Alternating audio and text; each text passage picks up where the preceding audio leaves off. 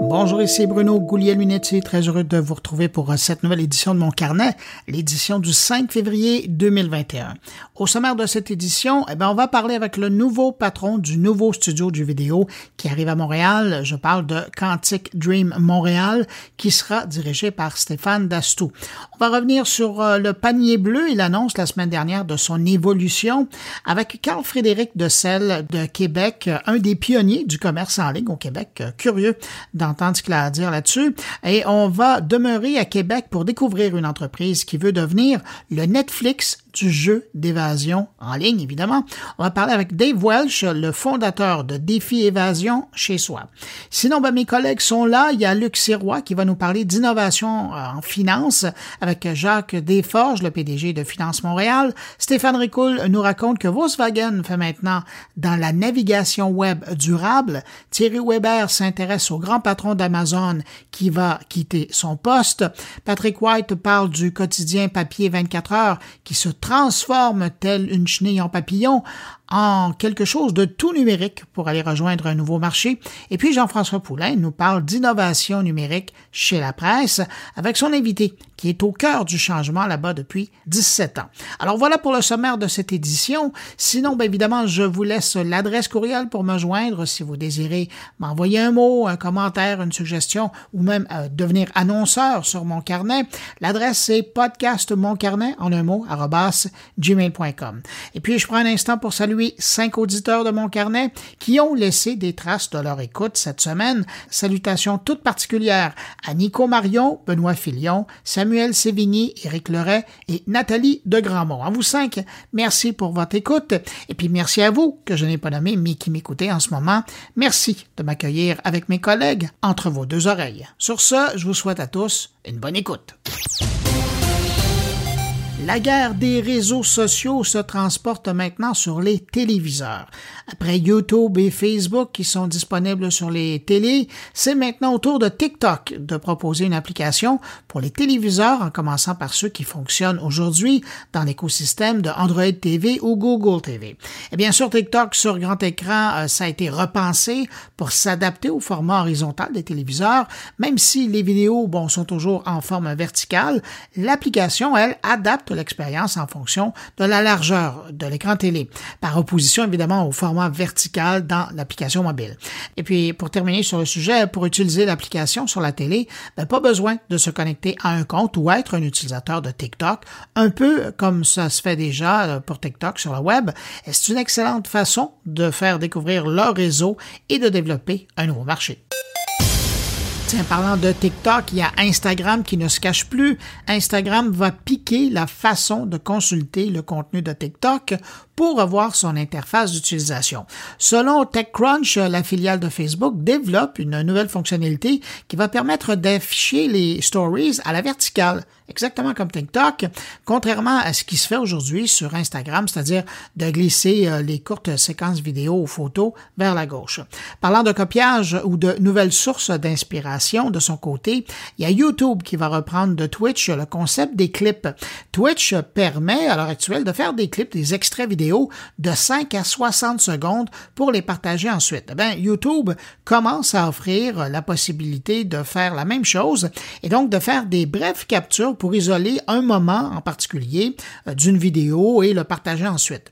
Et puis gardez en tête que dans les deux cas, autant pour Twitch que YouTube, cette fonction marche autant pour les vidéos que pour les diffusions en direct. La seule grosse différence entre les deux plateformes, c'est que chez YouTube, l'extrait gardera toujours un lien avec le et si l'original arrivait à être supprimé de la plateforme, eh ben, l'extrait que vous avez créé disparaîtrait également. Beaucoup de nouveautés dans le monde du podcast cette semaine. D'abord, Amazon qui propose maintenant des balados aux Canadiens à même son service Amazon Music. Pas de production exclusive pour le moment, mais plutôt l'essentiel des podcasts d'ici et d'ailleurs. Et euh, je vous salue, tiens, si vous m'écoutez à partir de cette plateforme présentement. Sinon, ben, il y a la plateforme euh, de mesure en podcast Chartable euh, qui vient de publier un rapport dans lequel on apprend que l'an dernier, en 2020, il y a eu 900 000 nouveaux podcasts publiés dans le monde. C'est trois fois plus qu'en 2019. Faut croire que la pandémie a inspiré beaucoup de monde à se mettre au podcast. Le rapport confirme également que Apple Podcast perd du terrain. Le service d'Apple euh, aurait aujourd'hui 38% de part de marché dans les écoutes comparativement à 43% au début de l'année passée. Et euh, vous l'avez deviné, c'est Spotify qui profite de cette chute. Euh, Spotify qui peut se vanter maintenant de servir un peu plus d'un podcast sur quatre qui s'écoute aujourd'hui à travers la planète. Le reste des écoutes sont en grande partie faites à partir d'une vingtaine, une trentaine d'applications de podcasts, comme Podcast Addict, par exemple. Et puis, pendant que je suis sur le sujet, Spotify revendique aujourd'hui 345 millions d'utilisateurs de la plateforme, dont 155 millions sont des utilisateurs payants. Et de tout ce beau monde-là, il y a un quart d'entre eux je parle des 345 millions qui écouteraient des podcasts à partir de Spotify. 539 millions, c'est le nombre de téléphones 5G qui devraient se vendre cette année sur la planète. C'est le cabinet d'analyse Garner qui euh, propose cette projection en regardant sa boule de cristal, mais aussi en se basant sur le comportement du marché l'an dernier. 2020, ça a été difficile pour les fabricants de téléphones aussi, les consommateurs étant peu portés à dépenser dans cette période d'incertitude, et puis l'offre de la 5G a été ralentie un peu partout sur la planète. Résultat, ben, il n'y avait pas encore d'urgence à vendre aux consommateurs, en tout cas pas de vendre des téléphones 5G. Selon les projections de Gardner, les ventes mondiales de téléphones intelligents devraient atteindre les 1,5 milliard d'unités en 2021. On parle d'une croissance de 11% par rapport à l'an dernier. Et toujours selon Gardner, dans ce milliard et demi, ben, 539 millions de téléphones 5G pourraient être vendus versus 213 millions en 2020. Mais entre nous, euh, comme on va encore peu voyager cette année et que les réseaux 5G euh, au pays sont encore peu déployés, c'est vrai ici, mais c'est également vrai dans bon nombre de pays européens, il n'y a pas encore d'urgence à acheter un appareil 5G. Au Canada, par exemple, selon les maîtres d'œuvre du dossier, on parle plutôt d'un vrai réseau 5G à compter de 2023. Alors, on a encore le temps d'en parler. Google annonçait euh, cette semaine un recentrage de sa filière Stadia. On arrête le volet de développement de jeux et on se concentre sur le développement de partenariats avec des éditeurs déjà existants pour avoir de nouveaux jeux à offrir et sur le service aux joueurs. Conséquence, fermeture des studios de développement de jeux vidéo à Montréal et à Los Angeles en début de semaine. Une annonce qui touche seulement à Montréal plus de 150 membres de l'équipe Stadia. Euh, chez Google, on dit que bon nombre de ces gens-là vont être replacés dans l'organisation, mais heureusement, pour ceux qui veulent poursuivre dans le jeu, il y a de l'espoir. Comme disait ma grand-mère paternelle, Maria, quand une porte se ferme, une fenêtre s'ouvre.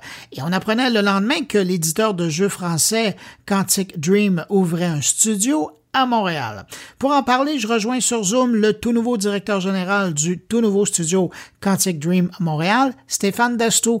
Bonjour Stéphane. Bonjour Bruno, ça va bien? Ça va très bien. Stéphane, il faut absolument que je pose la question parce que c'est dans la tête des gens qui ont pris la nouvelle cette semaine. L'arrivée de Quantum Dream à Montréal, ça s'est fait, on parle d'heures après l'annonce euh, de la fermeture des studios de Google. Est-ce que votre annonce était prévue ou c'est le timing qui a fait, euh, qui a fait dire, bon, ben, on l'annonce aujourd'hui?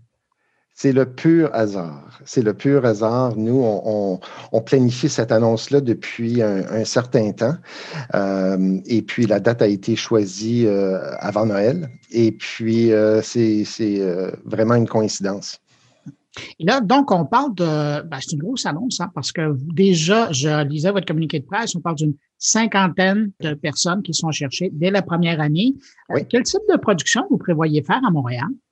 Mais en fait, on va travailler sur le prochain grand jeu de, de Quantique euh, qui n'a pas été annoncé encore. Euh, c'est un jeu encore plus ambitieux que les jeux précédents de chez Quantique. Euh, Quantique a fait des jeux incroyables. On, peut se, on peut se rappeler de Heavy Rain en 2010 qui a, qui a vraiment euh, secoué un peu l'industrie du jeu parce que c'est des histoires, c'est des jeux narratifs très très impliquant. Les personnages sont très bien développés. il y a des, et, les fins sont multiples, dépendant des actions que nous prenons pendant qu'on joue au jeu. Euh, il y a eu Beyond Two Souls et plus récemment euh, Detroit Become Human qui a vendu euh, quand même plus de 5 millions de copies. Donc, vous vous orientez vraiment dans la production de, trois, de, de jeux de 3 Absolument. Et puis, si on pouvait dire un quadruple A, euh, j'oserais, mais je veux pas. Euh, mais déjà, un, triple A, c'est euh, ça, engage beaucoup d'efforts, beaucoup d'investissements. Il faut trouver les bonnes personnes, il faut avoir la bonne histoire puis la bonne franchise. Et c'est ce que nous avons, je crois, en main présentement. Stéphane, tu probablement la personne la mieux placée à Montréal pour parler du démarrage de grands studios. Je pense à IDOS, je pense à Square Enix. Quand on ouvre un, bureau, un studio euh, d'une grande marque comme ça, c'est quoi le défi? Qu'est-ce que qu'est-ce que tu as dans ta tête comme objectif? Mais il ne faut pas paniquer. ça, c'est une chose. Euh, je me souviens, lorsque j'ai démarré à AIDA, ça a été un, mandat à ce moment-là, en 2007, 350 euh, employés. Puis, on, savait quelle franchise qu'on allait, euh, sur laquelle on allait travailler. Puis, c'était des franchises qui, avaient un historique assez, assez chargé, deux ex et, et FIF. Donc, on prend un, respire, puis on y va. Euh, comme on dit, on doit escalader le, le, le, Mont un pas à la fois. Donc, il faut vraiment pas, il faut établir ses priorités. Euh, les priorités dans ce cas-ci, puis même dans le cas de, de c'est d'identifier de, les valeurs de l'entreprise, du studio, parce qu'on sait qu'à Montréal, c'est excessivement compétitif. Il y a une multitude de studios de, grands de, de, grands ampleurs, de grande envergure. Donc, comment on va se distinguer euh, il faut euh, il ne faut pas bullshiter avec, avec les gens parce qu'ils savent si euh, on utilise des, des, buzzwords que tout le monde aime utiliser. Oui, puis la communauté est petite quand même. Hein? Exactement. Donc, je pense que le, la gestion, elle est importante parce que les gens, ils vont, je crois qu'ils font confiance en des gestionnaires qui sont transparents, à l'écoute. de nos jours, c'est encore plus important qu'avant. il faut établir des, des, des valeurs de respect, d'écoute et de transparence.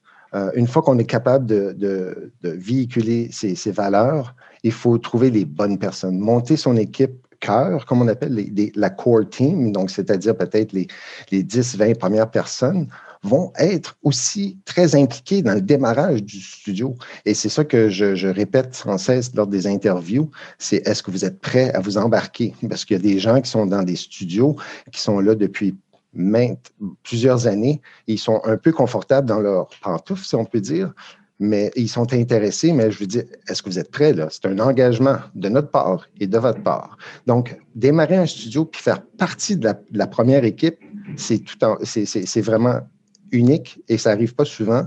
Puis les gens, quand ils embarquent, ils embarquent euh, à pieds joints. Ben, tu commences à adresser un peu le profil des gens qui vont, qui vont travailler avec toi.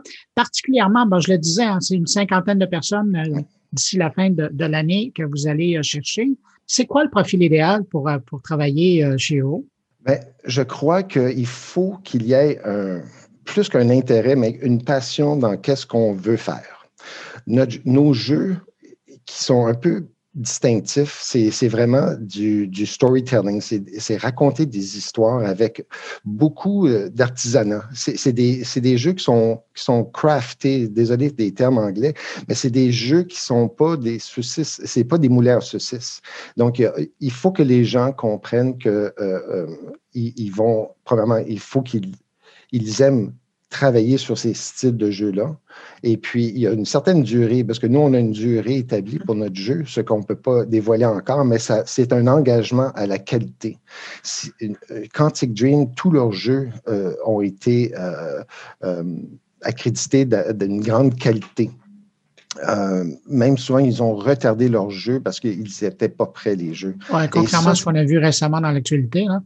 Et ça, c'est très important pour les artisans et développeurs du jeu vidéo parce que souvent, ils sont dans une position où est-ce qu'ils n'ont pas le contrôle de, de, des affaires. Et puis, euh, ils disent, mais mon Dieu, j'ai tellement investi de mon temps et puis le jeu était pas prêt, mais pour des raisons euh, économiques, financières, ils ont dû le sortir. Nous, chez Quantique, je pense qu'on a une feuille de route qui démontre qu'on sort le jeu lorsqu'il est prêt. Donc, ça augmente la, la fierté et le sentiment d'appartenance des, des développeurs artisans dans les dans, ce qu'on fait.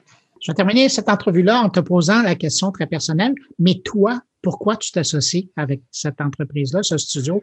Parce que on se comprend, là, euh, puis il y a beaucoup de portes qui étaient ouvertes, mais de décider de démarrer un studio, euh, c'est beaucoup de boulot. Je sais que tu aimes les défis, mais euh, ton choix, pourquoi tu as décidé de, te lancer dans l'aventure? Mais probablement, j'étais déjà un fan de Quantic Dream. J'ai joué à la plupart de tous leurs jeux.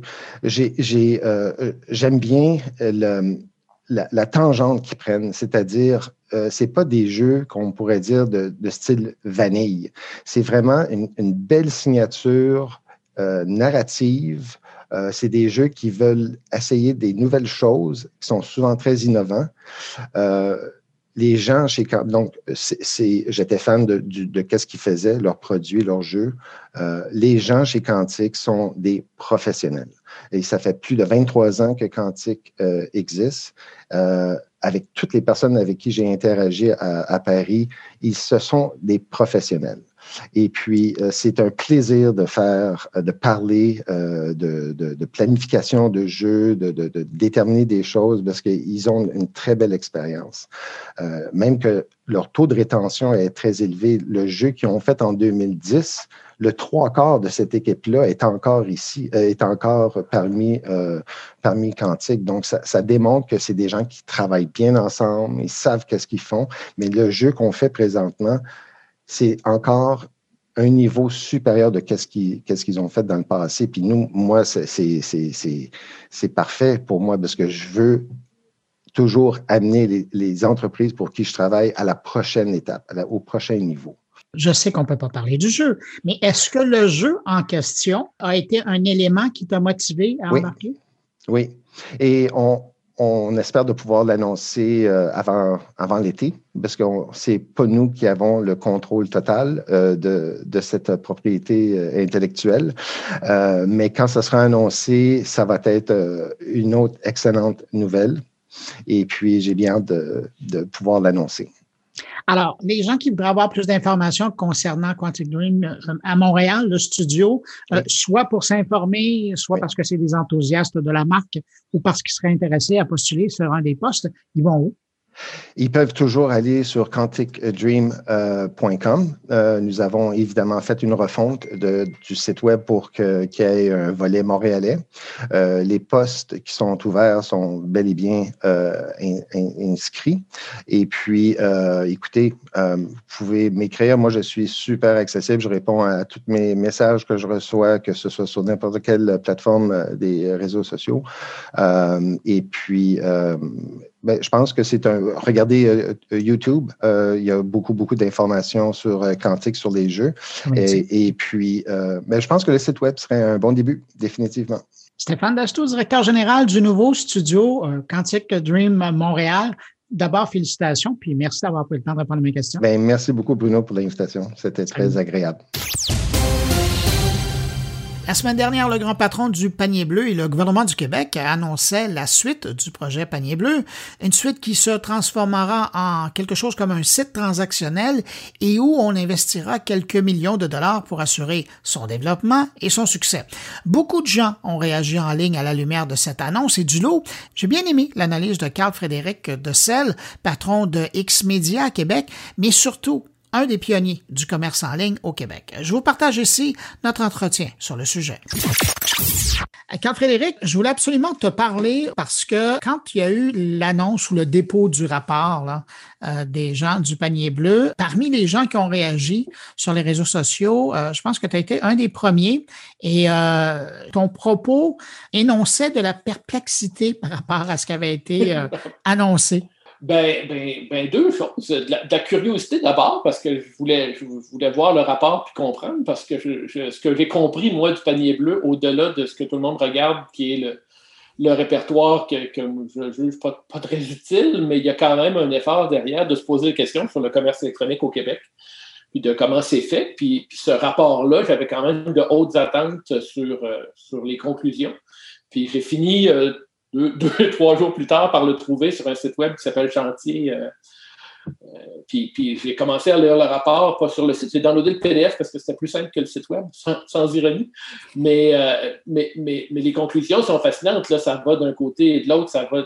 C'est fou, là, le, range de choses que ça couvre avec la prémisse qu'on veut bâtir une solution québécoise nationalisée pour supporter tous les problèmes de commerce électronique qu'on a, euh, autant du transport que la logistique, que le catalogue, que unifier tout le monde dans un grand centre d'achat. Puis j'ai, je trouve l'exercice intéressant, mais honnêtement, je comprends pas où ça s'en va, ni pourquoi les fonds publics devraient euh, être alignés là-dessus. Pas que les gens ne font pas un bon travail, au contraire, je trouve qu'ils ont, poussé dans, tous les côtés, mais je ne comprends pas qu'il y ait une si grande divergence d'opinion au Québec entre les experts, entre guillemets. Euh, d'ailleurs, je, lis la liste des experts dans, le document, puis ce pas les mêmes experts que moi je connais. Alors, il doit y avoir des réseaux parallèles d'expertise au Québec que, je ne comprends pas, mais c'est un peu triste qu'on en soit arrivé là. Il, y a, visiblement un travail de d'unification à faire derrière pour qu'on pour qu'on en arrive à un investissement public qui vaut la peine puis qui va vraiment mener à un développement. Mm. Puis j'ai l'impression que ça repose sur des bases de compréhension de ce qu'est le commerce électronique qui sont très, très divergentes d'une personne à l'autre. Pour moi, le commerce électronique, c'est la fin des intermédiaires, c'est euh, la spécialisation, c'est une couleur particulière, c'est pas essayer de transposer euh, le commerce de détail dans le commerce en ligne du jour au lendemain comme moi, je l'ai vécu avec le monde du livre. Euh, je, fais un truc qui s'appelle Libraire avec les libraires indépendants du Québec. Ma boîte développe ce, site-là depuis dix ans. Puis, c'est une des, réussites de ce site-là, c'est de s'être concentré sur les livres.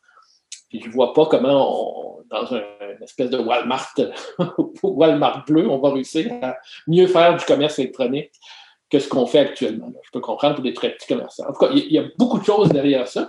Moi, je serais curieux de discuter puis d'ouvrir le débat euh, beaucoup plus large que ce qu'il y a dans, le rapport, puis, d'aller voir comment on peut vraiment euh, aider les, gens au Québec à faire du commerce électronique.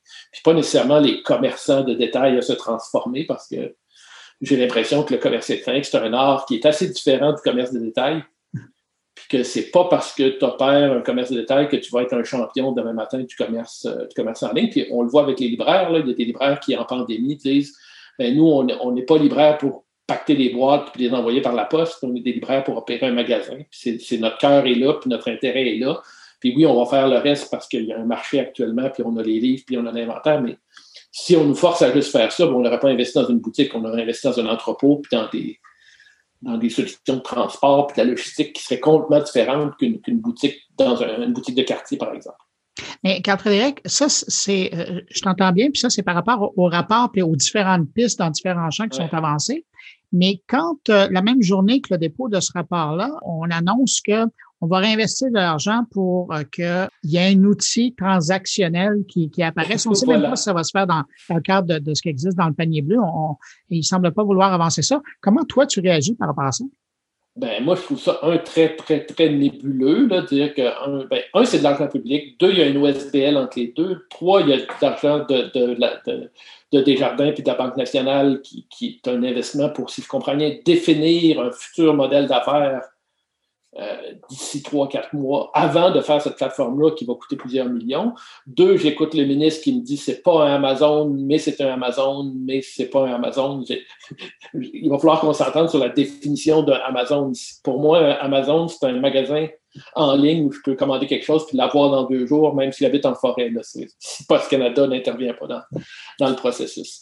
Euh, y a, je trouve qu'on met, il y a confusion au niveau du vocabulaire qui est phénoménal. Puis, puis quand, quand, on est rendu à rire du panier bleu dans le bye-bye avec un texte assez spécifique à ben oui, on peut rechercher euh, Librairie Québec dans Google puis trouver ce, trouver ce qu'on cherche.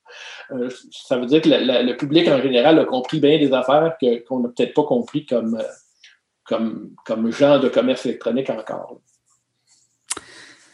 Selon toi, pour avancer dans ce dossier-là, qu'est-ce qui reste à faire? Ben moi, je, serais très curieux qu'au-delà de la conférence de presse et du communiqué de presse, on, nous explique où on s'en va, parce que j'ai lu le rapport, puis je comprends bien qu'on veut réinventer la logistique, qu'on aimerait ça avoir. Euh, il y a un problème de transport au Québec, on devrait euh, trouver une solution nationale pour favoriser le transport. Mais ça s'appelle Post Canada, c'est déjà nationalisé. C'est très ironique de vouloir faire la même chose. Puis la performance de Post Canada s'explique par le volume d'affaires, puis la grandeur du territoire à couvrir, puis le défi d'être une, organisation publique avec tout ce que ça implique en termes de lourdeur. Puis parallèlement à ça, de l'autre côté, ben, un Intelcom, qui est une compagnie québécoise, à ce que je sache, puis qui est, qui qui est alimentée par Amazon, puis qui livre le lendemain. Alors, à un moment donné, j'ai l'impression que le marché est déjà bien desservi par ça. Est-ce qu'on a besoin qu'un fournisseur devienne un concurrent d'Intelcom ou quoi que ce soit, ben, peut-être si Intelcom a un contrat d'exclusivité avec Amazon, mais pourquoi pas? Il y a des commerçants au Québec qui sont, déjà sur des pistes de livraison en une ou deux journées, qui ont un super service à la clientèle. Il y a des commerçants au Québec comme Simons et autres qui sont dotés d'infrastructures logistiques euh, hyper modernes, puis qui ont investi une fortune là-dedans, puis qui le font très bien. Euh, c'est là où je dis qu'on n'a pas, on semble avoir comme, comme. Tout ça semble être une porte de sortie pour les, commerçants au détail qui trouvent moins leur place dans le marché, mais je ne suis pas sûr qu'en, créant des compétiteurs à des choses qui existent déjà, ou les trouver sous une forme nationale. Puis là, je dis ça, puis j'imagine ça parce que c'est ce que je comprends de la conférence de presse. Mais je ne suis même pas sûr que c'est ça le plan. Alors, pour moi, l'équipe du panier bleu est plus brillante que ça, puis, doit quand même avoir des idées qui sont plus concrètes. Puis encore là, je, les écoute, j'ai écouté les interviews qu'ils ont fait. je ne suis pas sûr encore de comprendre concrètement où, ça s'en va. Je voulais absolument t'entendre sur le sujet parce que s'il y en a un qui connaît le commerce électronique euh, au Québec, c'est bien toi. Ça fait assez longtemps que tu en fais. Merci beaucoup d'avoir pris du temps pour euh, répondre à mes questions puis d'avoir euh, permis de partager ta réflexion. Et ben, on va leur laisser un petit peu de temps, puis après, on va relancer Alain Dumas pour savoir où ils s'en vont ben, finalement avec ça. Je serais curieux d'entendre concrètement où ils s'en vont parce que ça ne m'a pas paru clair dans tout ce qu'on a entendu jusqu'à maintenant. Ben, la suite, ça va être dans mon carnet, mais on va attendre encore une semaine ou deux pour les laisser réfléchir. Merci beaucoup, Frédéric. Merci. Bye. Carl-Frédéric Dessel, qui est président de X-Media. à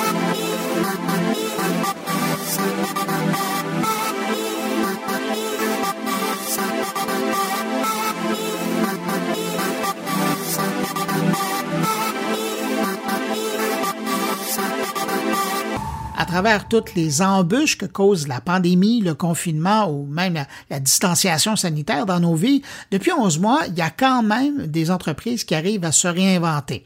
C'est le cas notamment de l'entreprise Défi Évasion de Québec. Eux, auparavant, ils étaient dans la business des défis d'évasion, se promenant même à travers le Québec avec de grosses remorques. Mais la pandémie venue, ben, tout est arrêté d'un coup et il n'y avait plus rien. Le reste, c'est leur histoire et je vais laisser Dave Welch, le fondateur de Défi Évasion chez soi, vous la raconter. Dave Welch, bonjour. Bonjour. J'aimerais ça que vous nous présentiez euh, ce que c'est Défi Évasion chez soi. C'est des jeux d'énigmes, des jeux d'énigmes 100% en ligne que les gens euh, ont à faire des étapes pour réussir un objectif. C'est soit de, de élucider qu'est-ce qui s'est passé pendant le jeu, c'est soit de réussir à sortir du jeu euh, de façon virtuelle, et ce, euh, en équipe. Donc, les gens peuvent jouer euh, avec euh, des personnes de la même famille ou avec de la famille dans une autre maison, puisque nous pouvons jouer à distance. D'où est venue l'idée?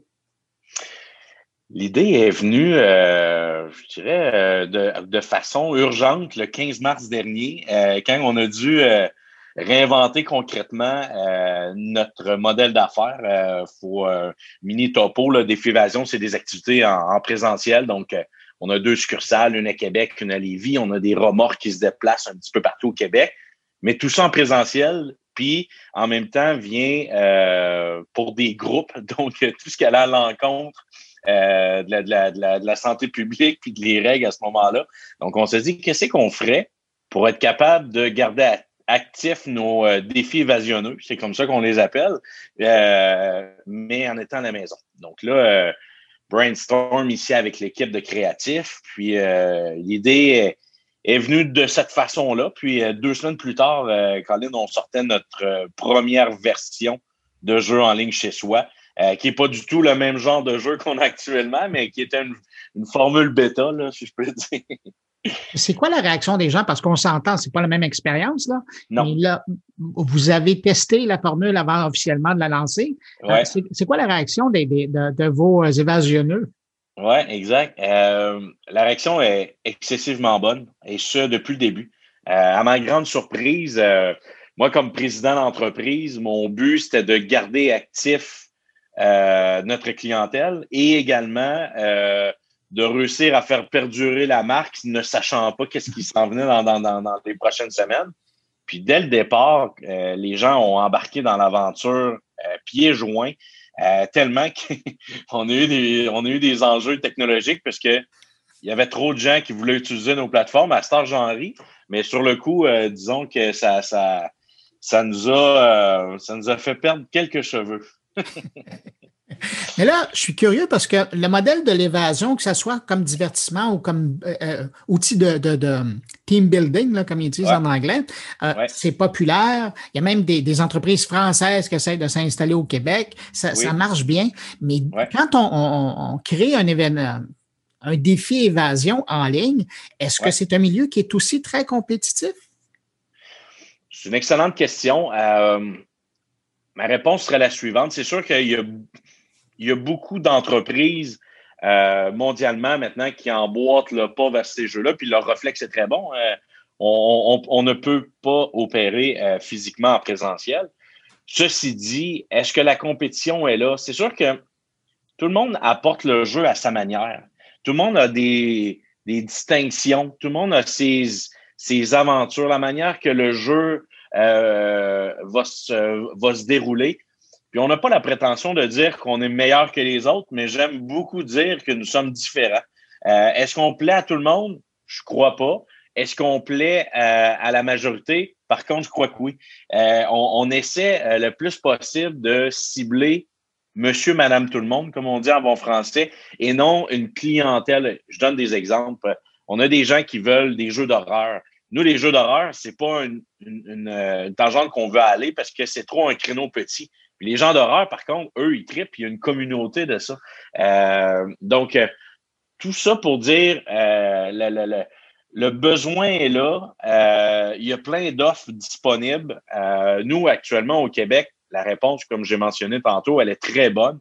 Nous travaillons à extérioriser nos produits à l'extérieur de la province, Canada anglais, États-Unis, Europe. On vend déjà un petit peu à l'extérieur, mais c'est très faible. On s'est concentré principalement ici.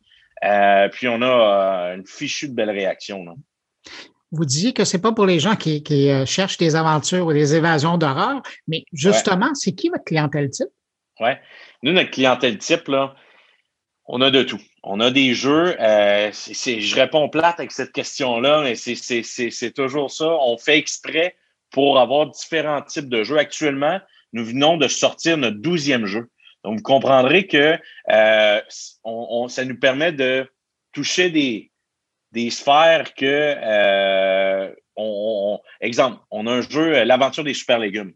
C'est un jeu animé, c'est un jeu pour les 3 à 6 ans. Donc, c'est un jeu pour les tout petits, accompagnés de leurs parents qui a une belle réponse. On a des jeux euh, plus difficiles qui vont aller chercher un peu plus les gamers de ceux qui veulent un, bon défi.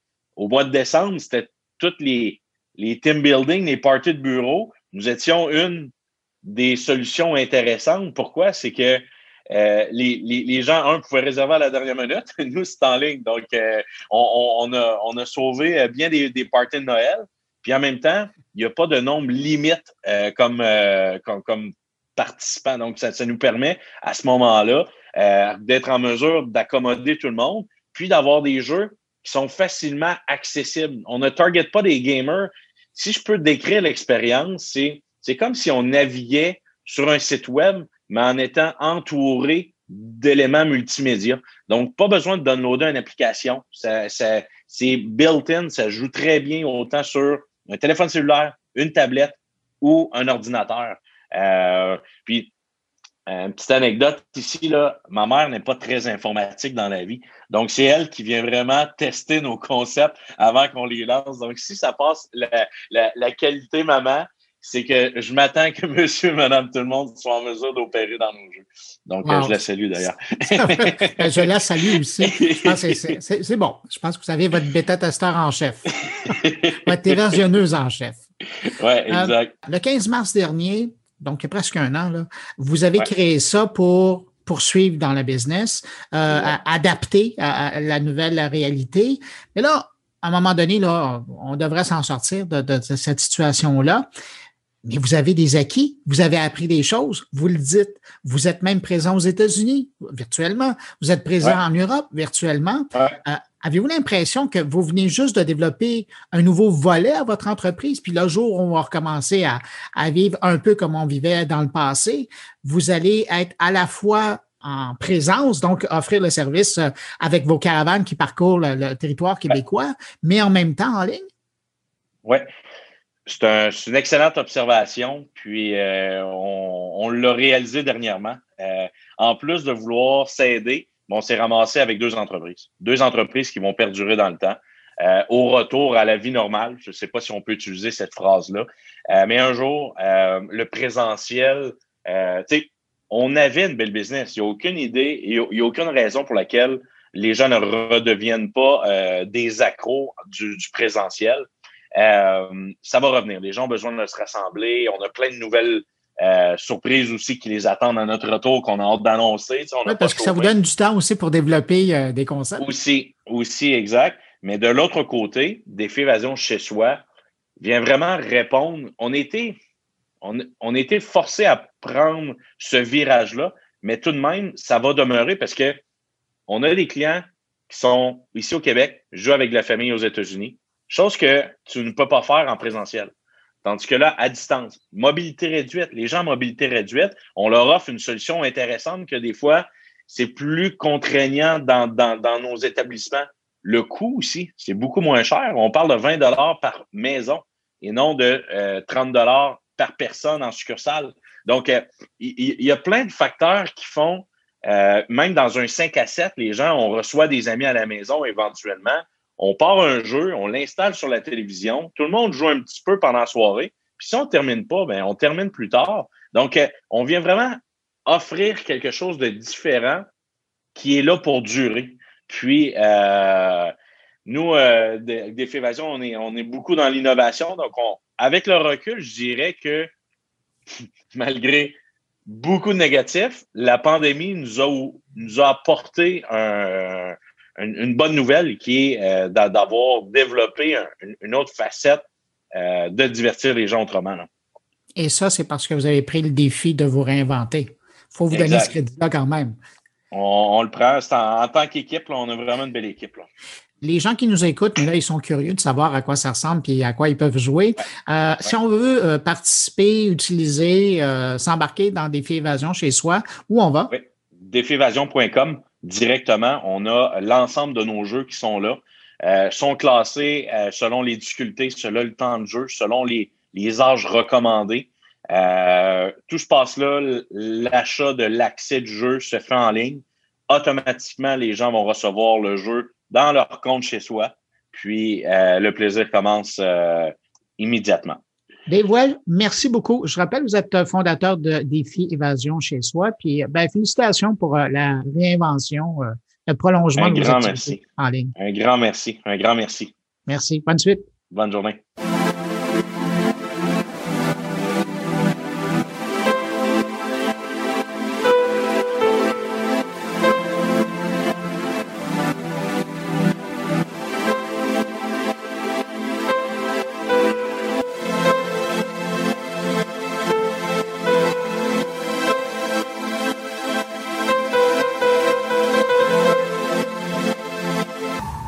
Maintenant de mes collaborateurs et on va commencer avec Thierry Weber qui s'intéresse cette semaine au grand patron d'Amazon qui quitte son poste. Bonjour Bruno, bonjour les auditeurs de mon carnet. Ça y est, l'information est tombée il y a maintenant quelques heures, aujourd'hui, euh, le jour euh, durant lequel j'enregistre cette chronique. Jeff Bezos quitte euh, Amazon, en tout cas il lâche son titre de PDG au sein de cette société, comment dire, très importante.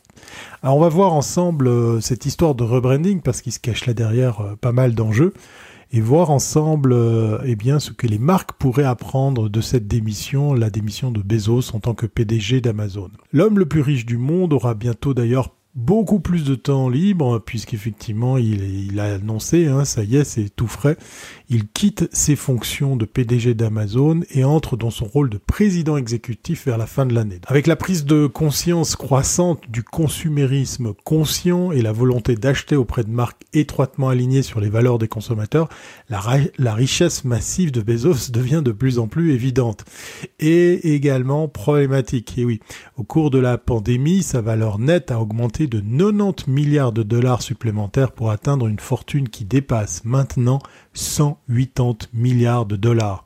Dans le même laps de temps, Bezos a réduit la prime de risque. Au moins 20 000 travailleurs ont été testés positifs pour, euh, la Covid-19 et il a licencié des employés pour avoir tenté de se syndiquer. Tiens donc. Alors que Bezos sort des projecteurs, il y a aussi un changement de marque en cours dans les coulisses. Ah oui, sa marque personnelle et la marque d'entreprise sont intrinsèquement liées. Quand vous pensez à Amazon, bah oui, vous pensez à Bezos. Et maintenant, Bezos veut que vous pensiez à ses efforts les plus altruistes.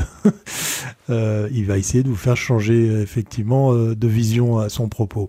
Dans sa lettre de départ, d'ailleurs, Bezos a annoncé qu'il consacrerait son temps et son énergie à diverses initiatives. Ça fait penser à quelqu'un d'autre des initiatives philanthropiques, notamment le Day One Fund et le Bezos Earth Fund, pour n'en nommer que quelques-unes. Les acheteurs d'aujourd'hui s'intéressent de plus en plus à l'impact de leur achat. Dans une enquête réalisée euh, par Futera auprès de plus de 1000 euh, consommateurs, 96% estiment que leurs propres actions, telles que le don, le recyclage ou l'achat éthique, peuvent faire la différence.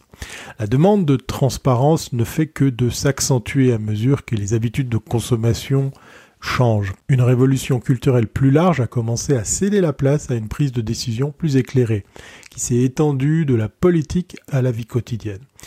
Les consommateurs sont de plus en plus motivés par leurs valeurs et accordent plus d'importance aux initiatives axées sur la mission. Le remplacement de Bezos, c'est Andy Jassy, numéro 2 de longue date de Bezos. Il est quelqu'un qui s'est davantage exprimé sur les questions de justice sociale, ajoutant sa voix à la demande de responsabilité de la police après le meurtre de Breonna Taylor, et s'est prononcé en faveur des droits LGBTQ+. Amazon sait que pour rester pertinent avec les consommateurs d'aujourd'hui, il doit placer ses valeurs au, premier plan, même si cela signifie placer son PDG actuel à l'arrière. Alors les spécialistes du marketing devraient en prendre note. Les marques doivent intégrer leurs valeurs dans toutes les initiatives destinées au public et pas seulement dans les campagnes saisonnières. Si vous soutenez une initiative axée sur la cause, un support dédié devrait être inclus dans tout du courrier électronique au paiement passant par le web. Le soutien peut prendre la forme de dons, de ressources gratuites pour les groupes vulnérables et d'un soutien vocal pour la justice sociale de la part des chefs d'entreprise. Pour les fondateurs, rester silencieux n'est pas un choix. Votre image de marque personnelle est le reflet de la marque et comprend tout, des comptes que vous suivez sur les réseaux sociaux à votre réponse lors de crises nationales à votre communauté. Chaque mot, chaque écrit aura donc son importance. Soyez intentionnel sur ce que vous représentez. Il est important de jeter les bases et avoir une base en place pour que vos intentions soient authentiques.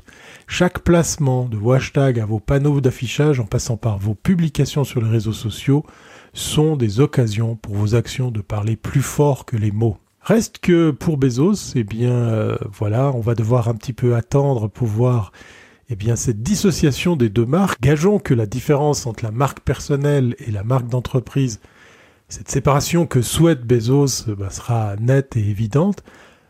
Maintenant, laissons le temps à bah, la justice et, d'autres actions pour voir bah, qu'est-ce qu'il sera fait ensuite sur euh, tout ce qui est à reprocher à Amazon. Le temps nous le dira. Affaire à suivre, comme diraient certains. Allez, portez-vous bien et à très bientôt si c'est pas avant.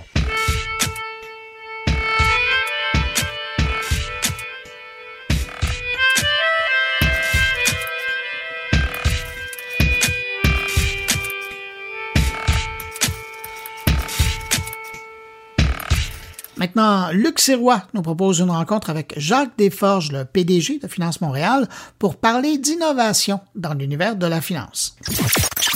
Bonjour Jacques. Bonjour Luc. Écoute, explique-moi un petit peu quelles sont les innovations technologiques qui sont en train de se passer dans le monde de la finance? Euh, mais effectivement, tu tombes à la bonne place. Euh, la, finance, de façon générale, est, une industrie qui est très, très euh, horizontale, très complexe en termes de métier et en même temps très profonde. donc ça, c'est très matriciel, c'est une dimension qu'il faut garder à l'esprit. les organisations financières sont très complexes et elles vivent aujourd'hui une accélération, je pense, de l'innovation technologique. Donc, la finance, aujourd'hui, elle, se trouve, euh, euh, comme toutes les industries, à, euh, vivre ces transformations accélérées. Et, le Québec, Montréal en particulier, est très, très bien placé parce que l'écosystème financier est, est, très diversifié, très profond. On a des compagnies d'assurance, on a des banques, on a des, des grands gestionnaires d'actifs, on a des, des, un entrepreneuriat vigoureux. Et en même temps, on a des pôles d'innovation, l'intelligence artificielle notamment, et tout un tissu de, de PME et de start-up qui euh, essaient de tirer leur, euh, leur, leur, épingle du jeu. Donc, euh, nous, chez Finance Montréal, ce qu'on essaye de faire, et on est heureux de travailler avec toi et, l'écosystème, c'est de, de, favoriser l'émergence de solutions innovantes appliquées à la finance euh, de, de façon générale. Donne-nous des exemples on imagine l'innovation de trois façons dans le secteur financier. Il y a eu toute une vague de migration vers le numérique. Ensuite, il y a toute une vague maintenant qu'on voit en termes de nouveaux produits et services qu'on ne connaissait pas avant.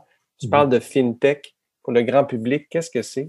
Ben, des FinTech, euh, ce sont des, comme le mot l'indique, ce sont des, entreprises technologiques euh, qui euh, appliquent des nouvelles solutions au, au métier de la finance. Alors, ça, ça œuvre à plusieurs égards. Des fois, c'est simplement faciliter euh, des éléments transactionnels. Pense à toute l'explosion des, des sites euh, d'investissement euh, euh en ligne. Des, on a parlé beaucoup euh, avec, le, avec ce qui s'est passé en bourse récemment, des, des, plateformes gratuites.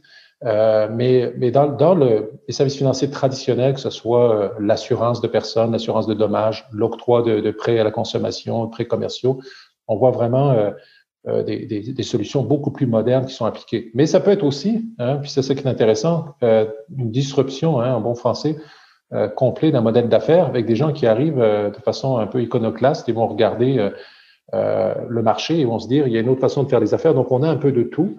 Il y a des entreprises qui ont eu, qui, qui, ont beaucoup. Shopify est un bon exemple des, des gros succès. Ah ben Une des fintechs les plus connues, PayPal, à l'origine, a révolutionné le, le monde du paiement.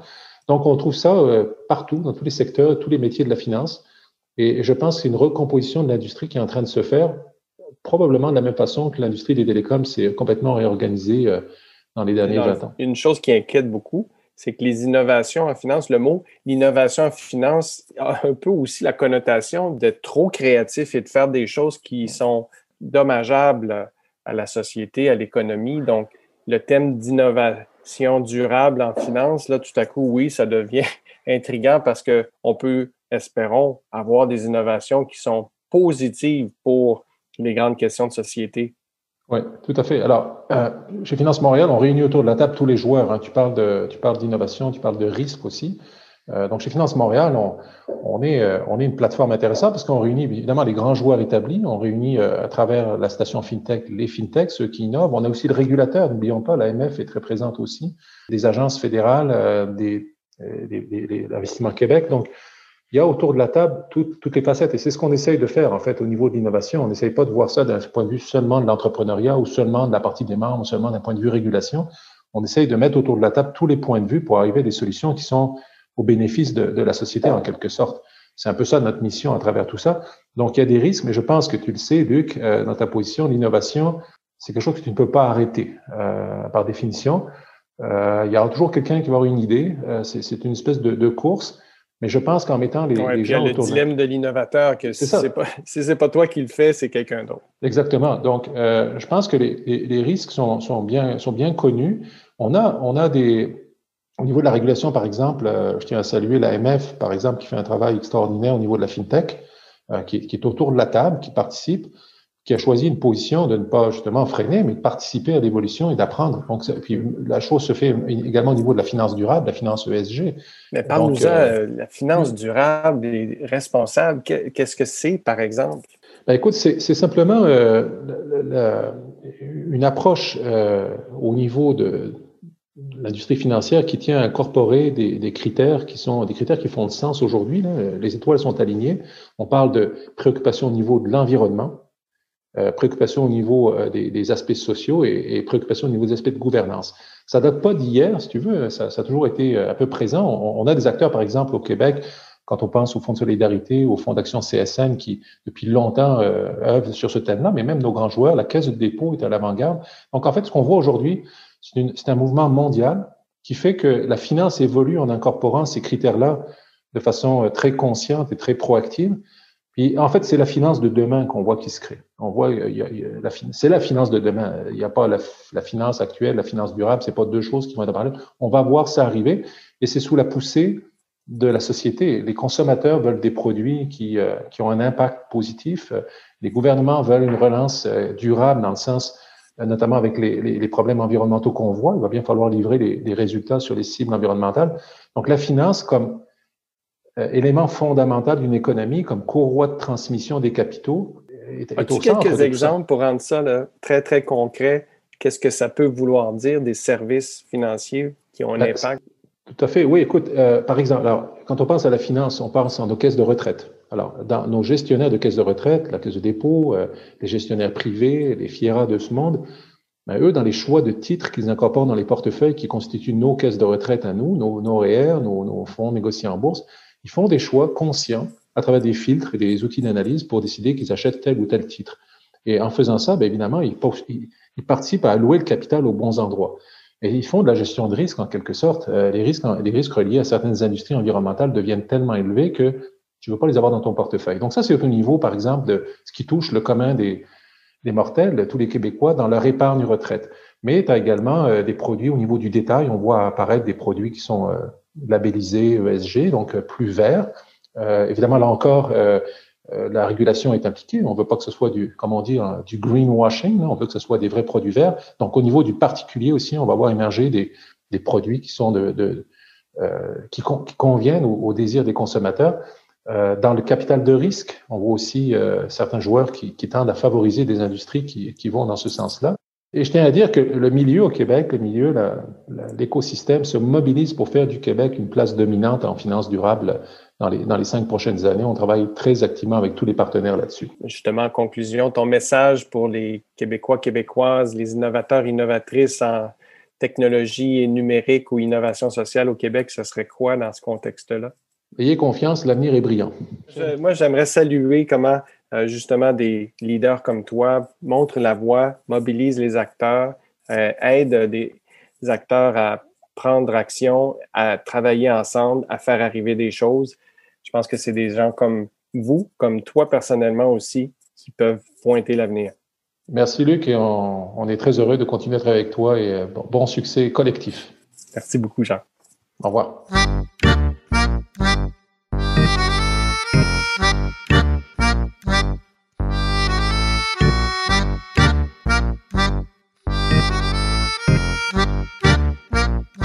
Stéphane Ricoul nous raconte que Volkswagen fait maintenant dans la navigation web durable.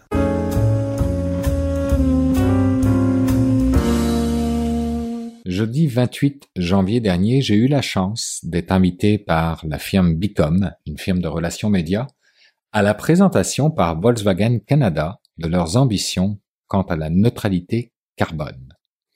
C'était l'occasion pour Volkswagen de repousser un peu plus loin encore en arrière d'eux le fameux Dieselgate, pour ceux qui suivent l'actualité du monde automobile, et aborder l'électrification de leur gamme de voitures sous un angle aussi original qu'ambitieux puisque Volkswagen vise à être une entreprise carboneutre d'ici 2050. Ça, c'est pour le volet ambitieux. Et pour le volet original, Durant ce lancement, Volkswagen Canada présentait leur dernière initiative de développement durable via l'empreinte carbone numérique de leur propre site web à propos de leur nouveau modèle électrique à venir, l'ID4.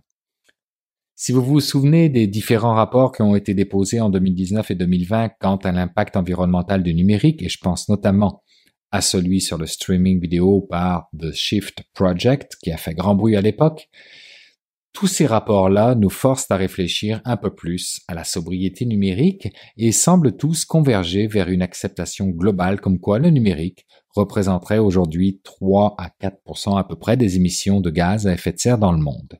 Un chiffre que Volkswagen évidemment n'a pas hésité à reprendre en affirmant que Internet a une empreinte carbone équivalente à celle du secteur aérien, et c'était avant la pandémie, bien sûr.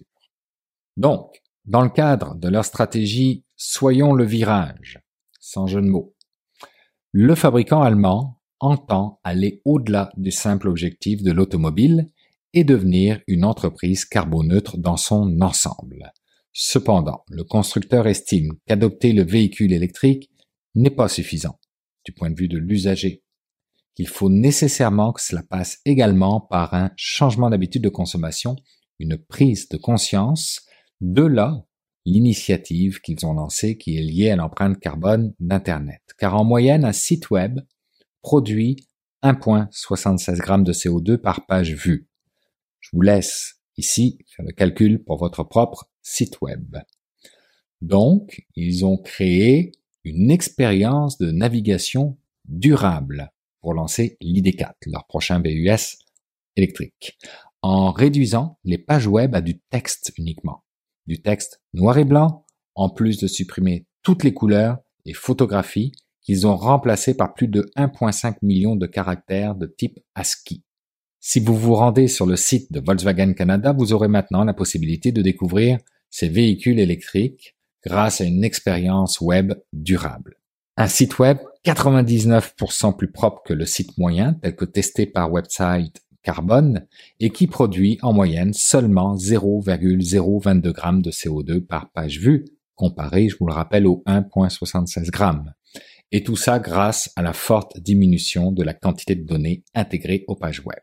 Moins d'énergie est donc nécessaire pour transférer les données sur Internet, Dixit leur page web. Cela dit, il faut tout de même vous rendre spécifiquement sur la page concernant les véhicules électriques, puis choisir la gamme ID pour enfin sélectionner l'option de naviguer de façon écologique, parce que avant tout ça, ça ne l'est pas. Pour finir, quelques chiffres à présent sur l'électromobilité mondiale vue sous l'angle Volkswagen et qui sont tirés justement de leur carbone neutral net. Le secteur de transport est responsable d'à peu près 14% des émissions de CO2 mondiales. Le groupe Volkswagen s'est engagé à atteindre les objectifs de l'accord de Paris sur le climat qui prévoit la neutralité climatique pour notre société d'ici 2050. Et enfin, ce sera pas moins de 30 milliards d'euros que Volkswagen va investir pour développer l'électromobilité. En espérant à présent que cette initiative inspire d'autres constructeurs automobiles, d'autres entreprises et d'autres secteurs, et qu'au final, cette initiative puisse être durable.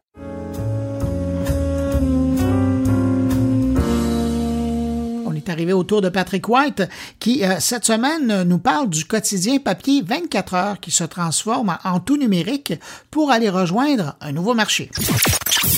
Alors, je vous parle cette semaine du nouveau mandat ambitieux pour le quotidien 24 heures Montréal qui a annoncé cette semaine l'abandon de l'édition papier quotidienne et maintenant euh, ben, le quotidien montréalais 24 heures qu'on retrouve surtout euh, dans le métro de Montréal, mais aussi dans d'autres dans d'autres commerces. Euh, ben, il a annoncé ce matin, en fait jeudi de cette semaine, qu'il va se concentrer sur du contenu numérique pour rejoindre les jeunes, les femmes et la diversité culturelle. Donc on veut, on veut vraiment se différencier et mettre le paquet sur le contenu en ligne sur le site 24heures.ca qui a été refait de A à Z euh, durant le courant des dernières semaines. Alors, il va y avoir une édition hebdomadaire papier de style magazine qui va aussi demeurer, je crois, diffusée un peu partout à Montréal euh, les jeudis. Et la cible change donc. Donc le 24 heures va viser les 18 à 35 ans, un peu comme Combini, Brut et Rad. Et euh, le média va être intégré au sein de Numérique, avec un Q, la division numérique des médias de Québécois, plutôt que d'être dans le portefeuille des journaux comme le Journal de Montréal et le Journal de Québec. Alors, dans les informations que qu'on sait, c'est que le 24 heures conserve son nom, donc le 24 heures est loin d'être mort. Au contraire, euh, Québécois va y investir plus d'argent que jamais, ajouter des employés, des chroniqueurs, et avec beaucoup plus de diversité culturelle, de, de femmes et de jeunesse dans les nouveaux chroniqueurs, entre autres euh, Naila Rabel, euh, également Rose Aimée Automne T. Morin, qui va parler de sexualité et d'intimité. Philippe Némé Nombré, un docteur en sociologie, qui va analyser les questions de l'heure dans son créneau à lui. Euh, Léa euh, Yardo, qui va parler de questions environnementales aussi. Donc, il y a d'autres annonces qui vont être faites dans les prochaines semaines. Et Shina Nova également va être la première Inuit et l'une des premières Québécoises à avoir plus d'un million d'abonnés sur TikTok. On peut lire sur elle, entre autres, euh, dans l'édition de, de, cette semaine. Il y a Elisabeth Ménard également qui va examiner les enjeux entourant euh, la crise cardiaque et vous allez pouvoir continuer à lire euh, Louis-Philippe Messier, évidemment.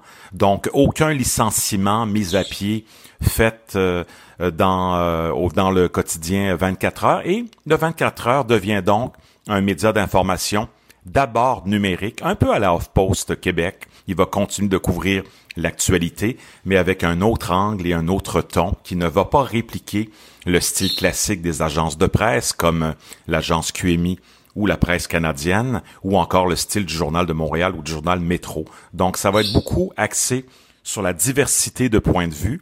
Et c'est vraiment un réalignement stratégique pour le 24 heures, jumelé à un investissement et une mise en commun euh, des ressources de Québécois pour doter euh, Montréal et le Québec d'un nouveau média numérique plus jeune qui va venir en fait compléter l'offre des médias de Québécois.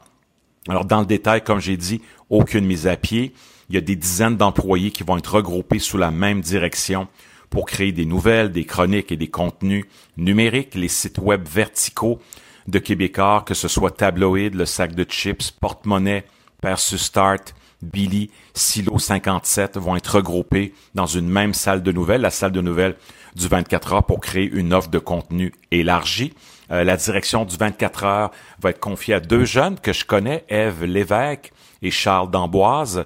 Eve Lévesque qui a été longtemps à l'agence QMI, euh, Charles D'Amboise qui a été chez Canoë euh, et à Radio-Canada, donc deux jeunes cadres de numérique sous la direction de Benoît Dussault anciennement du Journal de Montréal. Et donc, je rappelle que le 24 heures avait été lancé il y a très longtemps hein, pour concurrencer le journal Métro Montréal dans les stations de métro de la métropole. Le 24 heures était devenu au fil du temps un quotidien papier se consacrant aux nouvelles locales et hyper locales en alimentant du même coup l'ensemble des médias de Québécois, l'agence QMI, le Journal de Montréal et TVA Nouvelle, tvanouvelle.ca et LCN. Et Métro Montréal, de son côté, le concurrent du 24 heures, a déjà abandonné, pardon, ses éditions papier quotidiennes. On ne conserve que les éditions du mercredi et du vendredi en papier pour la distribution du journal dans le journal Métro. Et tout ça, évidemment, l'essentiel de la production se fait en ligne. Pourquoi?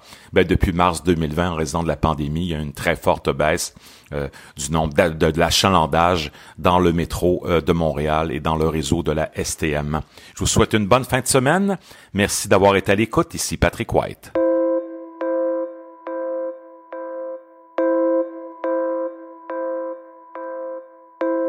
C'est maintenant le temps d'aller rejoindre mon ami Jean-François Poulain. Salut Jean-François. Bonjour Bruno. Jean-François, c'est un peu comme la suite d'un dossier que Patrick White a entamé il n'y a pas tellement longtemps.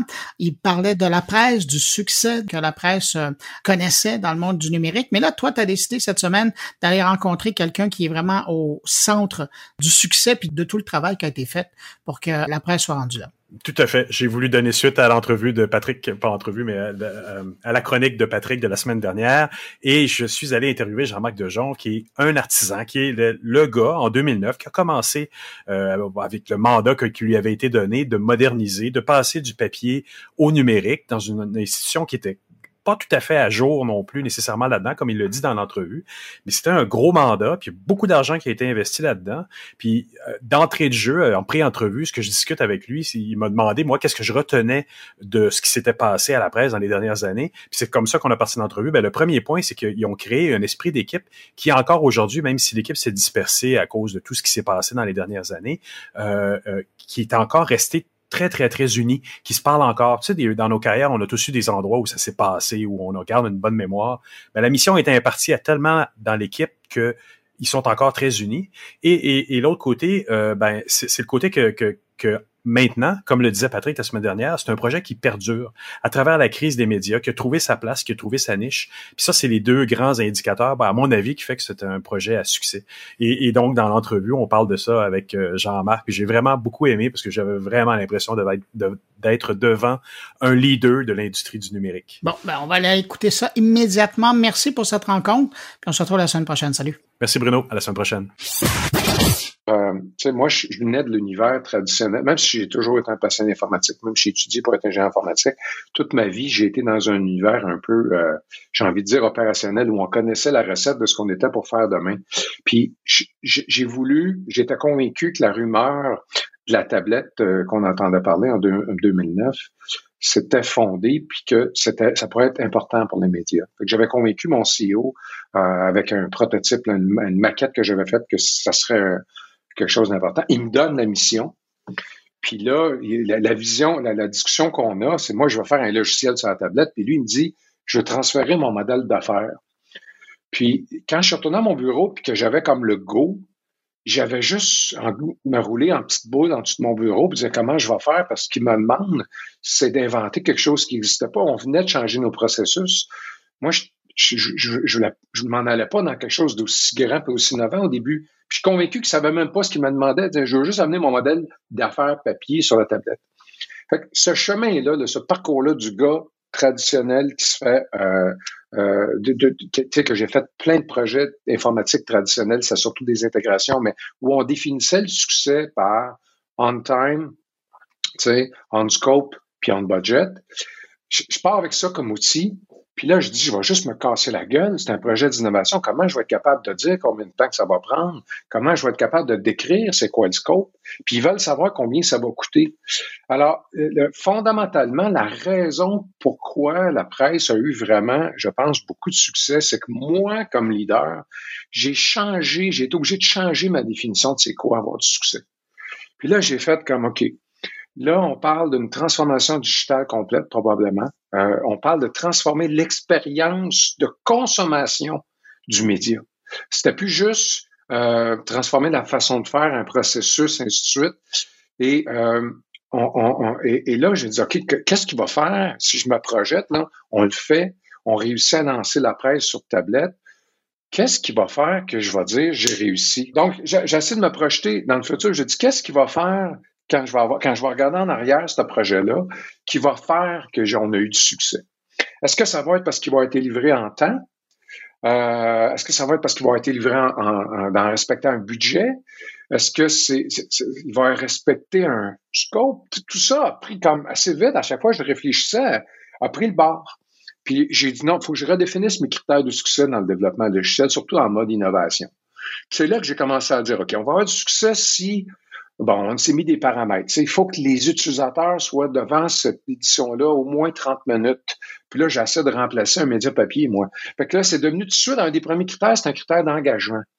OK, mais si je veux qu'il soit engagé, il faut voir qu'il l'aime, ce produit-là. Il faut qu'il l'utilise, ce produit-là. Il faut qu'il l'ouvre tous les jours. Fait que là, tout de suite, je me suis dit, attends un peu, là, je suis obligé de livrer quelque chose que les gens vont utiliser. ça a l'air bizarre à dire, mais j'avais pas longtemps avant, travailler sur un projet un petit peu en parallèle. C'est pas moi qui l'avais piloté au complet, mais qui avait été important dans l'entreprise, dans notre service des ventes. ce qui m'avait frappé quand j'avais fait un audit pour un autre projet après, c'est que ce logiciel-là qui avait été livré avec grand succès, euh, euh, et ainsi de suite, n'était pas utilisé. En fait, 5% de ce, qui avait été fait était, utilisé. Puis j'avais vu tous les utilisateurs, puis là, je leur avais demandé pourquoi. Ben oui, mais on a fait une passerelle pour ça, ta, Ah non, c'est bien trop compliqué. Là, je faisais comme, my God.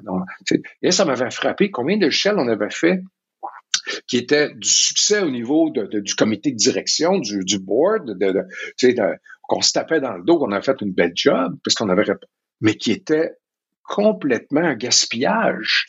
Ah, parce qu'en plus, non seulement on avait livré quelque chose qui n'était pas utilisé, mais pendant qu'on avait fait ça, on n'avait pas fait autre chose qui aurait vraiment créé de la valeur, qui aurait amené l'entreprise plus loin. Fait que c'était ça, euh, c'était ça, Jean-François, c'était ça mon, mon, mon paradigme shift pour moi comme gestionnaire. Ça a été de dire, il faut que je définisse ça va être quoi mon critère de succès.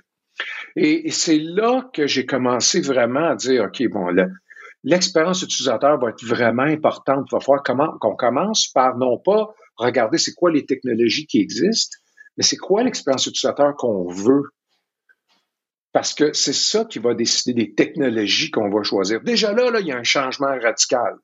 Parce que euh, souvent, les gens de techno, on est, on est, on peut pas faire ça parce que notre technologie ou notre architecture ne supporte pas ça. Non, non. On ne veut pas juste livrer un logiciel. On veut livrer une expérience.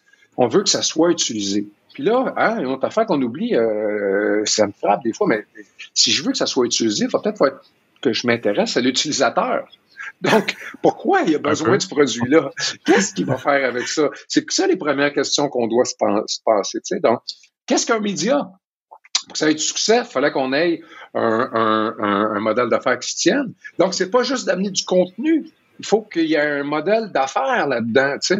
Donc, euh, et là, donc, si tu t'intéresses soudainement à cause de ça, tu es obligé de t'intéresser à l'expérience utilisateur.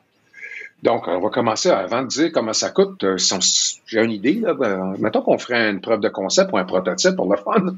Bon, ça prend quoi pour avoir quelqu'un qui passe 30 minutes là-dedans? On a découvert quelque chose de phénoménal, aussi bête que si je mets un index comme premier écran, comme si vous avez sur le web, les gens regardent puis ils, utilisent le produit comme une machine distributrice. Il y a 100 items, ils en choisissent 4, ils reviennent, puis l'expérience, c'est page d'accueil, article, page d'accueil, article, page d'accueil, article. Je tenais, je m'en vais. Oups, trois minutes de, consommation totale. Comment on fait pour qu'il passe plus longtemps? On va enlever la page d'accueil. Êtes-vous fou? Ah non, on va enlever la page d'accueil, on va, on va, euh, mais là, tu, comprends-tu? On a vraiment commencé par l'expérience. Quand on l'a vraiment déterminé, puis on a vraiment vu que ça fonctionnait avec notre prototype, là, on s'est tourné puis dire, bon, mais on a besoin de quoi comme outil pour faire ça? Puis ce que les gens oublient, c'est que dans le développement de la presse plus, par exemple, la tablette, mais c'est la même chose avec notre application mobile, j'ai envie de dire qu'à peu près 80% des efforts de développement qui sont pour les outils internes des artisans qui fabriquent cette expérience-là. Parce qu'il faut la fabriquer. On, fait un logiciel tous les jours. La Presse Plus, c'est un logiciel, on pourrait dire presque tous les jours. Un genre de CD-ROM qu'on avait dans les années 2000, euh, euh, si tu te rappelles. Un CD-ROM interactif fabriqué tous les jours, pas par une personne, par un groupe de personnes, ce qui est encore pire. Donc, c'est quoi les outils que tu as besoin pour faire ça? En temps réel, super rapide? Puis s'il y a un événement qui arrive à 18 heures, c'est même valeur, mais il faut que ça soit dans l'édition à 23 heures. Donc, tout ça, donc ça aussi, c'est une expérience utilisateur parce qu'il faut que tes, tes, gens qui vont manipuler cet outil-là aient les bons outils, les bonnes fonctionnalités. Puis si tu ne fais pas attention, puis tu développes 80 de trucs qui n'ont pas besoin, ben tu feras pas la même genre d'histoire. On a compris pourquoi je me suis intéressé à l'expérience utilisateur. C'est parce que ça faisait partie de mon succès. C'était la pierre angulaire pour mes utilisateurs internes et externes. Deuxième chose, si je veux être certain de développer les bonnes fonctions, euh, puis livrer la valeur, là, je vais être obligé de m'intéresser à l'agile pour vrai. Pas l'agile pour le rituel, le fun de faire des stand-up meetings, pas l'agile pour le fun. L'agile parce que ce que je veux, c'est un aller chercher le maximum, en fait, le minimum de fonctions cruciales pour avoir du succès. Il, est, il est faux. J'ai pas le temps et les moyens d'en développer que j'utiliserai pas. Puis comme je m'en vais dans un monde d'innovation, si j'écoutais mon pupitreur, je disais que c'est quoi que tu as besoin pour réussir? Ben lui, il avait son univers du papier dans sa tête. Fait qu'il me demandait des fonctions qui n'étaient pas nécessairement les bonnes. Euh, même chose pour mon, mon lecteur. C'est quoi que tu as besoin pour être heureux avec ce produit-là? Il me demandait des fonctions qui n'étaient pas de son univers papier. Tu sais. Donc, je dis, OK, et, dans le fond, je comprends ce qu'il me demande, mais en fond, on ne sait pas. Donc, on va commencer par la base, puis on va la découvrir ensemble. Puis, et, là, l'agilité vient vraiment dire, c'est pas, c'est pas le rituel qu'elle fait. Je sais que mes développeurs tripaient sur l'agilité, mais la raison pourquoi moi j'aimais l'agilité était purement égoïste. Il aurait détesté l'agilité, j'aurais voulu l'avoir parce que c'était de dire, vous, on va découvrir des fonctionnalités, des incréments fonctionnels, on va les essayer avec les pilotes, on va ensemble construire des premières éditions, on va voir ce qui manque, qu'est-ce qu'on doit ajouter. Puis pour ça, vous allez, je vais pas attendre de travailler pendant dix mois, un an, deux ans sur un logiciel pour le tester. Vous dire, ah non, ça marche pas, pas capable de faire notre site ça marche pas. Donc là, l'agilité est arrivée. Puis le troisième truc, ce que tu fais compte, c'est que tout le long que je prototype, là, je parle de prototype. Donc, je veux pas entendre les développeurs, je, les adore comme les designers, j'adore, c'est deux genres de bébites, mais ils ont des comportements des fois qui se ressemblent. Tout le monde déteste jeter aux poubelles quelque chose qu'on a fait. Hein, on a l'impression que hein, euh, c'est les, paradigmes qu'on apprend à l'école, ils sont pas bons. On pense que dans la vie, pour être bon, il faut que tu aies les réponses. Alors que dans la vie, pour être bon, il faut que tu aies les bonnes questions. Puis on pense que dans la vie, pour être bon, il faut que tu réussisses du premier coup. Euh, alors que dans la vie, pour être bon, c'est euh, les itérations qui font qu'un travail devient extraordinaire. Et, plus tu le recommences, jusqu'à un moment donné, faut que tu le lâches, mais c'est les itérations qui font que ça va devenir euh, euh, vraiment bon. Donc, avec mes designers puis avec mes développeurs, c'était, on va se donner, on va, on a appelé ça, on va faire du code jetable. Parce que j'arrive avec un développeur, j'arrive avec une idée, ils partent, ils découvrent une technologie, ils font la solution, puis un mois plus tard, je dis, il faudrait que le logiciel fasse ça. Là, on me dit, ah non, l'architecture le permet pas. Quoi? Non, non, non, non. Vous n'avez pas compris. on fait pas du code. On fait pas du code. Moi, je suis un développeur, moi, je veux coder. Oui, mais je t'ai pas embauché pour faire du code. J'en veux même pas de code. En fait, moins de code tu vas faire, plus heureux je vais être. Ce que je veux, c'est un produit. Ce que je veux, c'est de la valeur. Donc, lâche ton clavier, viens écouter avec nous autres ce qu'on essaie de faire comme expérience. Puis, euh, toi, designer, viens voir comment l'utilisateur réagit parce qu'il ne comprend pas ton interface. Puis, votre succès, c'est lui qui utilise le produit puis qui a un sourire en face. On a beaucoup face à nous dans les projets de grandes organisations, en des projets qui ont une fin mais c'est jamais une fin. C'est pas un livre qu'on publie et qu'on met sur un rayon de bibliothèque. Comme tu dis, c'est un produit qui, à partir du moment où il est en ligne, il commence sa vie. Oui, je te dirais que la plus grande la raison pourquoi j'ai eu cette latitude-là, vraiment, j'ai pas eu carte blanche, dans le sens qu'il y a des affaires que, bon, écoute, j'avais des parties prenantes là-dedans, moi, là. J'avais toute la rédaction, j'avais toutes les ventes, j'avais les finances, j'avais, tout le monde était autour de moi, tout le monde graffitait. Mais on s'est bien entendu puis ça, là, pour tous les produits, projets qu'on fait dans mon logiciel, n'importe quoi dans la vie, on devrait toujours s'entendre. Pourquoi on fait ça? On va juste faire au moins un petit one-pager, là. Hein? Pourquoi on fait ça? Tu sais, c'est, c'est, eh pourquoi? oui, oui. Tu sais, c'est-tu, euh, parce que si c'est pour dépenser de l'argent, là, facile. si c'est, tu comprends? C'est, pourquoi on fait ça. Qu'est-ce qu'on essaie de faire? À s'est rattaché à quel objectif? Qu'est-ce qu'on va bouger? sais, nous, c'était vraiment de dire, il faut qu'on réussisse à transformer notre modèle d'affaires dans le papier dans un univers numérique. Ça commence comme ça. Il faut que la presse, dans un univers qui est 100% numérique, soit encore pérenne. Puis, elle, est encore, elle soit encore pertinente. Puis ça, ça veut dire qu'il faut pas juste avoir un site web parce que ça ne nous permet pas de réussir notre mission parce que l'engagement que les lecteurs ont ou le temps qu'ils donnent à la consommation de nouvelles sur le web n'est pas comparable. Donc, euh, euh, en partant, vu qu'on s'est dit pourquoi on fait ça, qu'est-ce que j'ai été obligé de faire? J'ai été obligé de comparer pourquoi le site web puis notre papier, par exemple, c'est pas du tout, du tout la même expérience utilisateur? Pourquoi c'est pas le même impact? Pourquoi c'est pas la même valeur pour les annonceurs? C'est des questions. Mais on s'est entendu sur là. Pourquoi on fait ça? Donc, encore là, ce que je vois souvent, c'est que je, vois des CEO, des CTO, des que je coach, que j'aide, où ils font bien avec leur équipe. Au moins, des fois, ils vont bien faire ça, ils vont bien démarrer un projet. Parfait. Mais mon ami, tu as juste 50% de la réponse. Parce que si tu veux réussir, va t'assurer que ton boss est d'accord avec le pourquoi tu fais ça. Parce que donc, c'est vraiment, vraiment, et là, ça devient, si tu réussis à faire ça, là, tu as une agilité de haut en bas. Là, vraiment, ça devient vertical. Puis là, les, euh, initiatives qui viennent par là-bas peuvent remonter, ainsi de suite. Je pourrais continuer cette entrevue pendant une heure au moins. Merci beaucoup, Jean-Marc. Merci, Jean-François.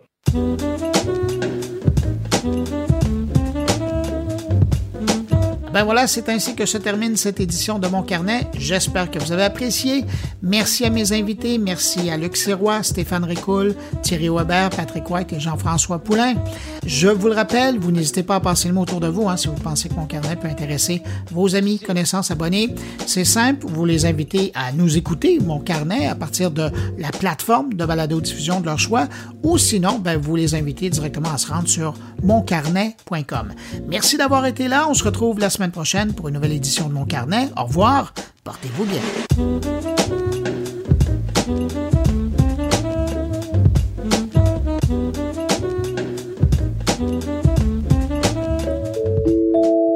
Une production goulielminetti.com